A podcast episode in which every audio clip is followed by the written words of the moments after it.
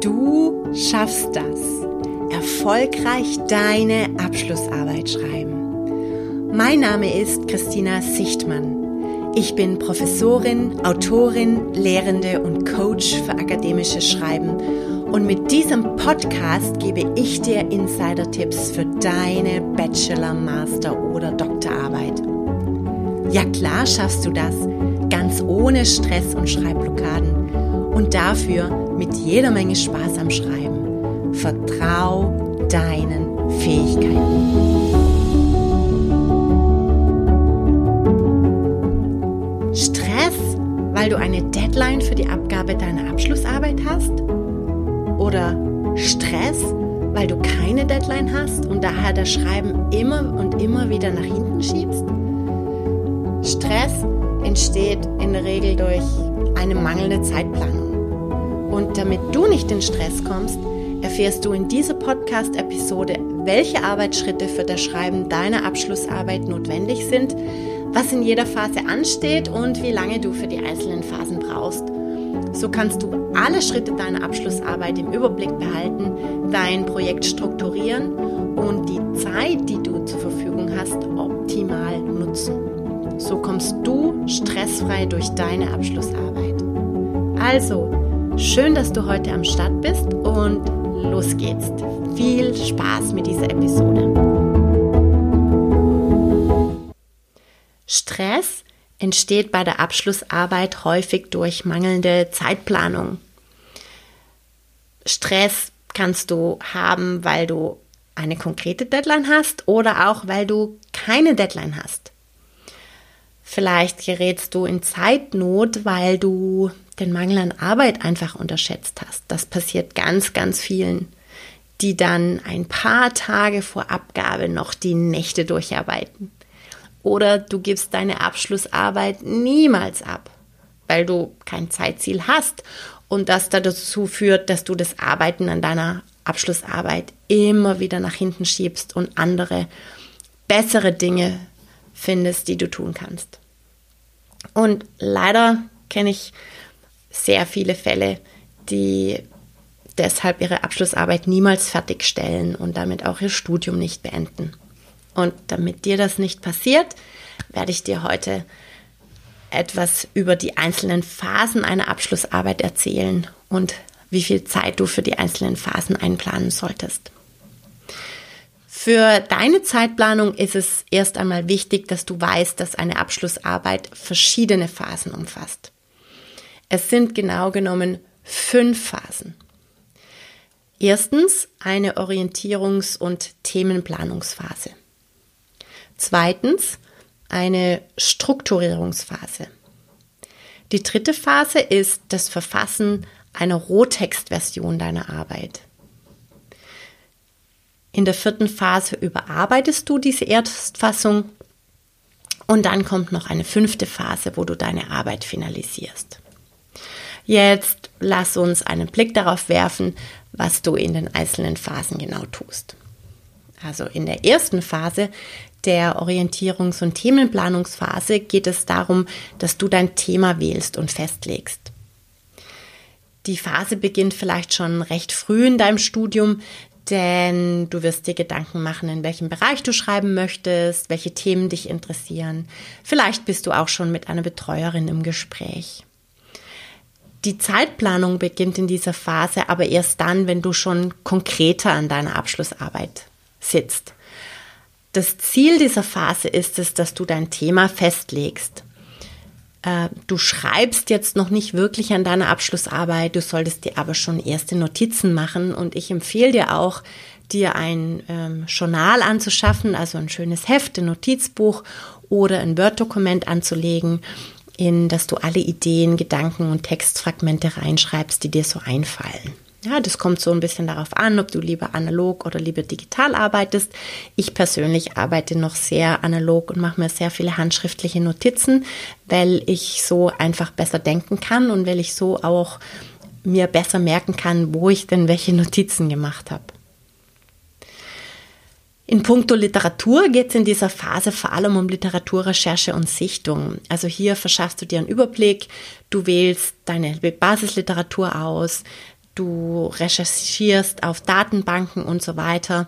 Und dann liest du die Re Literatur relativ schnell, um einzuordnen, ob du eine Quelle später nochmal intensiver lesen möchtest oder zumindest Teile davon lesen möchtest oder ob du ganz einfach Beiträge aussortierst und nicht mehr anschaust. Es geht in dieser Phase also noch nicht darum, dass du fokussiert die Literatur liest und sie von vorne bis hinten durchliest. Dann kommt die zweite Phase, die Strukturierungsphase. Und diese Arbeitsphase hat zwei Ziele. Zum einen solltest du in dieser Phase eine klare, konkrete Forschungsfrage entwickeln. Zum anderen geht es in dieser Phase darum, dass du eine Struktur für deine Arbeit findest. Häufig möchten Betreuer in dieser Phase ein Research Proposal von dir sehen. Auch als Exposé oder manchmal als Disposition bezeichnet. Es geht in dieser Phase also darum, dass du festlegst, welche Fragestellung oder welche Fragestellungen, wenn du Unterfragen hast, du verfolgen möchtest. Das ist in der Regel ein ganz ausgewählter, fokussierter Aspekt deines breiten Themas. Du machst dir in dieser Phase Überlegungen zum Aufbau deiner Arbeit und erstellst eine vorläufige Gliederung. Deine Schreibarbeit bezieht sich in dieser Phase also vor allem auf das Notieren von Ideen. Vielleicht arbeitest du mit Mindmaps, vielleicht exerpierst und paraphrasierst du Literatur schon und du erarbeitest die Struktur deiner Arbeit und schreibst vor allem an deinem Proposal. Es lohnt sich wirklich viel, viel Zeit in dein Proposal zu stecken. Denn du ersparst dir beim Schreiben deiner Abschlussarbeit viel Energie und Arbeit mit einem guten Proposal. Bestensfalls ist das Proposal wie eine kleine Zusammenfassung deiner Arbeit und du kannst es von der Struktur her übernehmen und die Inhalte einfach erweitern. Und es gibt noch einen Grund, weshalb ich dir empfehle, dir sehr viel Mühe mit deinem Proposal zu machen. Denn es ist in der Regel das erste Schriftstück, das Betreuer von dir lesen. Du hinterlässt damit nicht nur einen ersten Eindruck. Es ist in vielen Fällen auch das einzige Stück Text, auf das du Feedback bekommst. Du solltest also wirklich die beste Version des Proposals einreichen – eine Version, die du nach deinem Wissensstand und mit den Fähigkeiten, die du zu diesem Zeitpunkt hast, nicht mehr selbst verbessern kannst. Das Proposal dient dir als Grundlage zur Diskussion mit dem Betreuer, ob die Forschungsfrage klar und deutlich formuliert ist und wissenschaftlichen Ansprüchen genügt.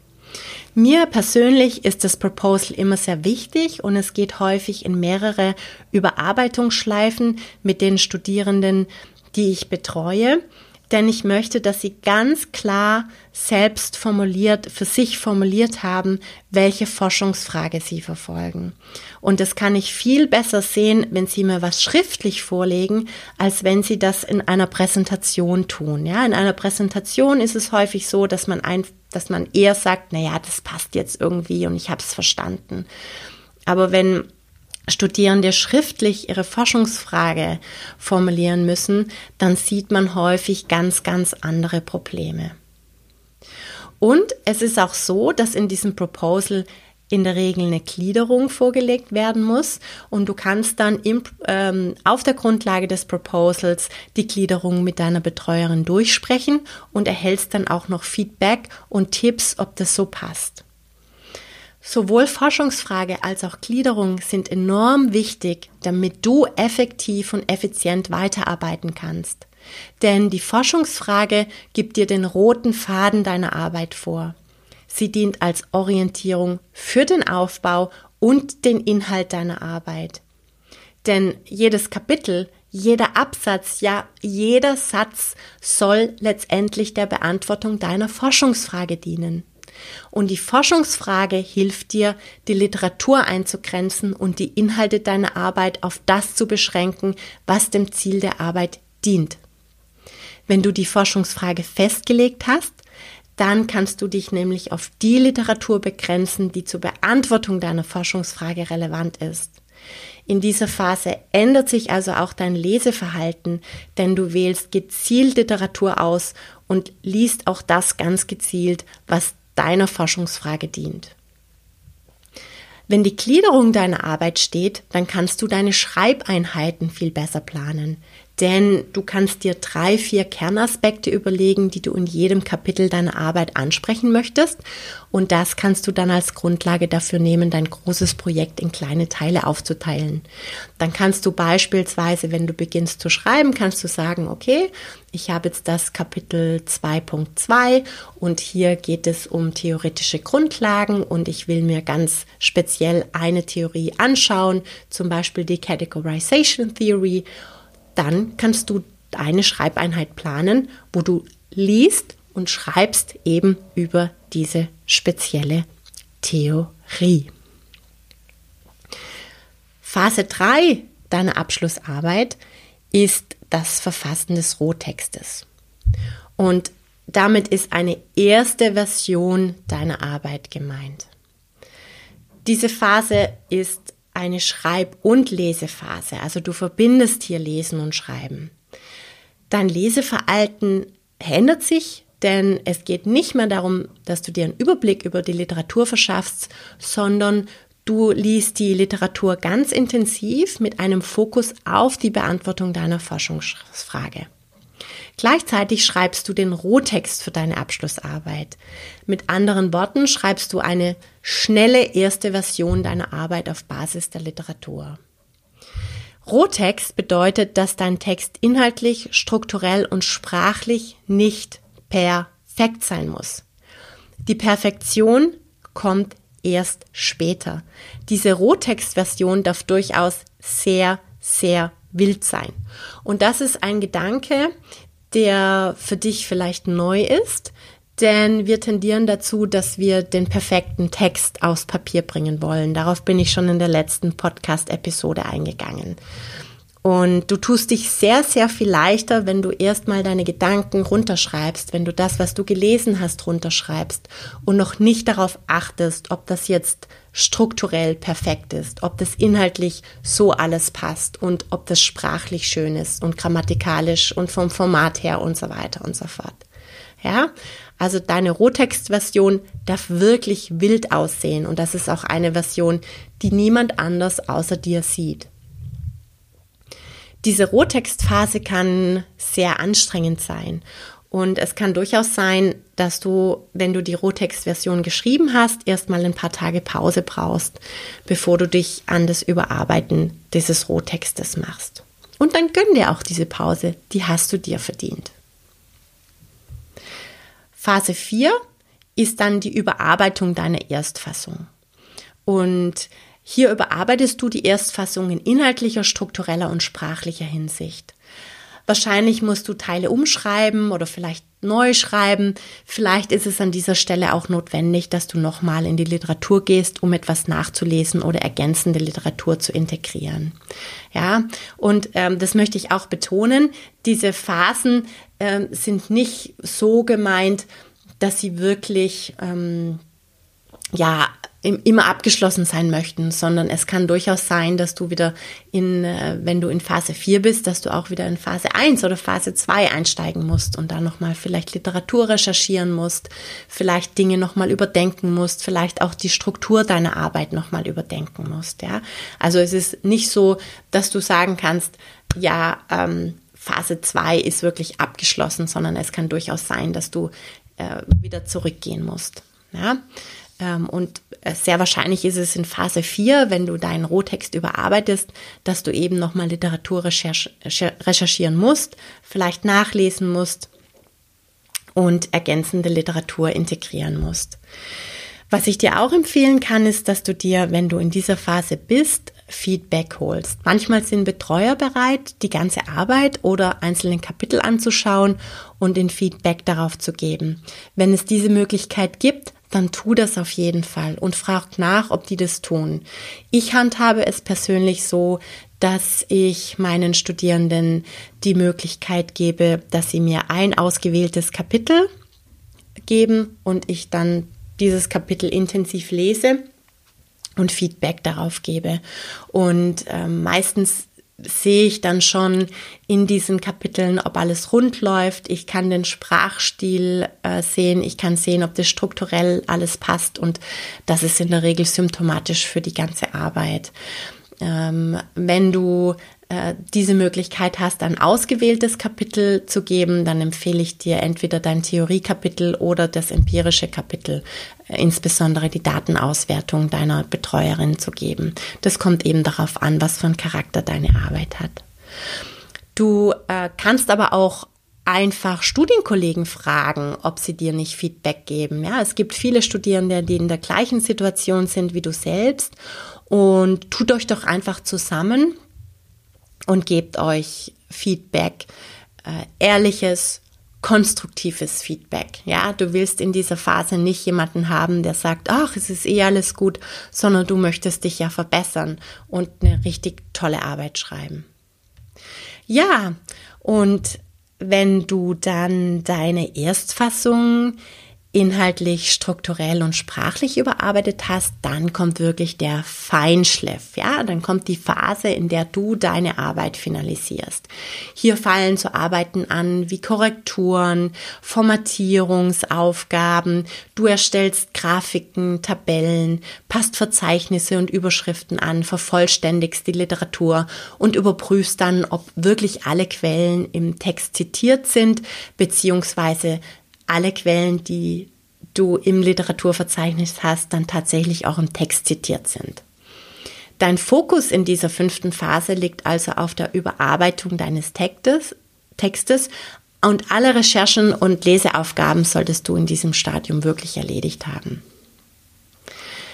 So, jetzt bin ich gar nicht darauf eingegangen, wo eigentlich empirische Ab oder empirische Arbeiten durchgeführt werden, wenn du empirische Abschlussarbeiten schreibst.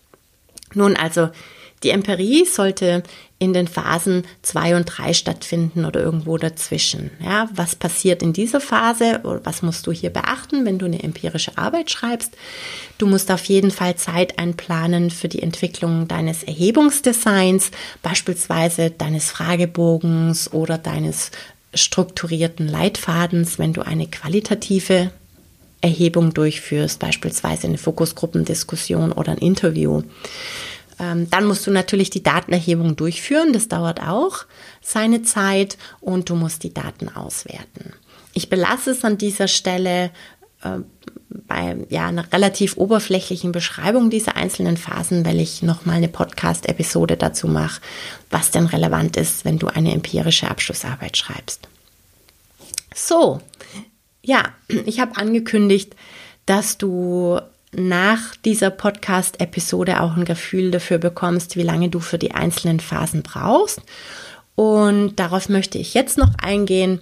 Und das kommt jetzt mm, so auf den Umfang deiner Arbeit drauf an. Ja? Als Faustregel kann ich dir mitgeben, dass jede dieser Phasen, die ich gerade beschrieben habe, ungefähr gleich lang dauert. Für das Verfassen deiner Rohtextversion solltest du aber die doppelte Zeit einrechnen. Und wenn dann noch eine Empirie dazu kommt, dann würde ich dafür mindestens die Zeit für eine Phase, besser noch sogar das Doppelte dazu rechnen. Also für die Empirie dieselbe Zeit wie für das Verfassen deiner Rohtextversion. Äh, das Gesetz in Österreich schreibt vor oder rechnet damit. Ja, es ist auch was Theoretisches, wie ich in der Praxis sehe, dass das Verfassen einer Masterarbeit in sechs Monaten möglich sein sollte. Gehen wir also mal von 24 Wochen aus, die du zur Verfügung hast für eine Masterarbeit. Dann hast du nach meiner Rechnung, die ich gerade aufgemacht habe, für jede dieser Phasen ungefähr einen Monat Zeit. Für das Verfassen der Rohtextversion bleiben dir dann zwei Monate. Wenn eine Empirie dazukommt und du in sechs Monaten fertig sein möchtest, dann sieht das Ganze ein wenig anders aus. Dann würdest du von ca. drei Wochen pro Phase ausgehen und für das Rohtext schreiben und die Empirie jeweils sechs Wochen. Das ist schon ein ganz schön knackiger Zeitplan und du siehst auch, weshalb es jetzt ähm, gerade hier bei uns in Österreich häufig der Fall ist, dass Studierende länger brauchen für ihre Arbeiten.